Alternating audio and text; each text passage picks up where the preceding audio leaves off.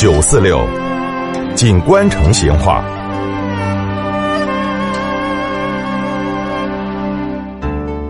听众朋友，说到这个东城更改哈，在很多上了岁数的老成都的这个记忆后头，哎，恐怕最刻骨铭心的就要数那个锦春楼三绝。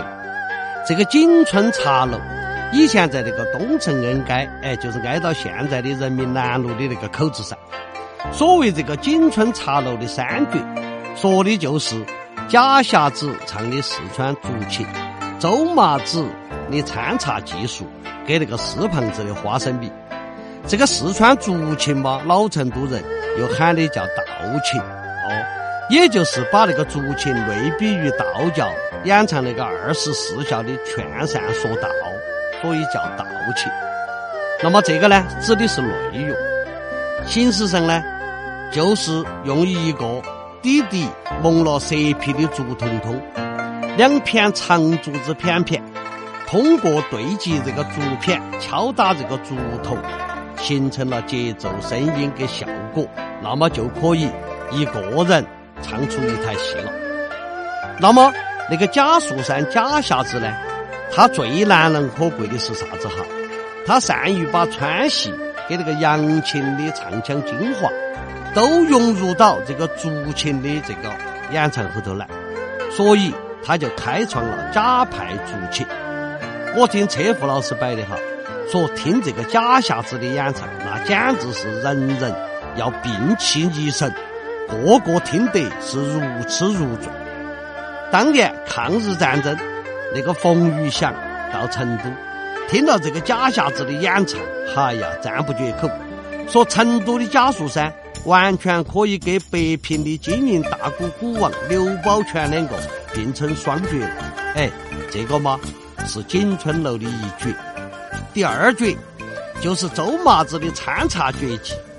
你看到这个周麻子，他右手提壶。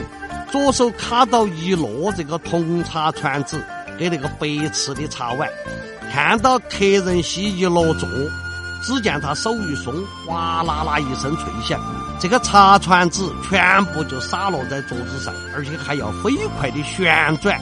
哎，还没有等到这些茶船子停稳，一个二个的茶碗就稳稳当当的拿给他放到茶船子高上去了。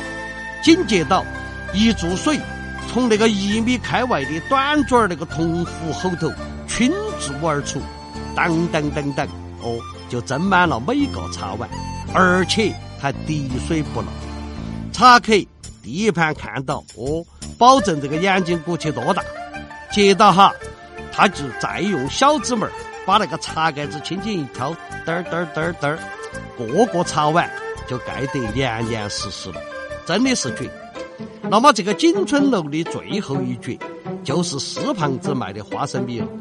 茶客要想吃到他的花生米，那就必须你要等到听完假瞎子唱完一则戏过后，你那个中途休息的这个时间。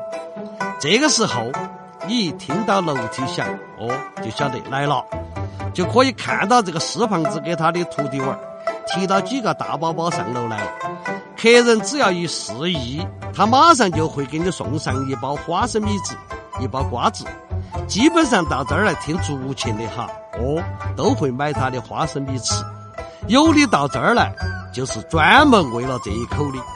把包装拆开一看，颗颗花生米人家是大小一样，匀匀净净，而且红衣完好无损。丢到嘴巴后头一嚼，哎呀，又香又脆，滋味特别。所以这又是一绝，哎，可惜哈，今天嘛，我们已经无缘领略这个锦春楼三绝，到那个锦春楼喝茶、听竹琴、吃花生米子了。不过呢，听下龙门阵也算过了干瘾噻。好，今天就摆到这儿，再会。成都的味道，耶，硬是有点长哦。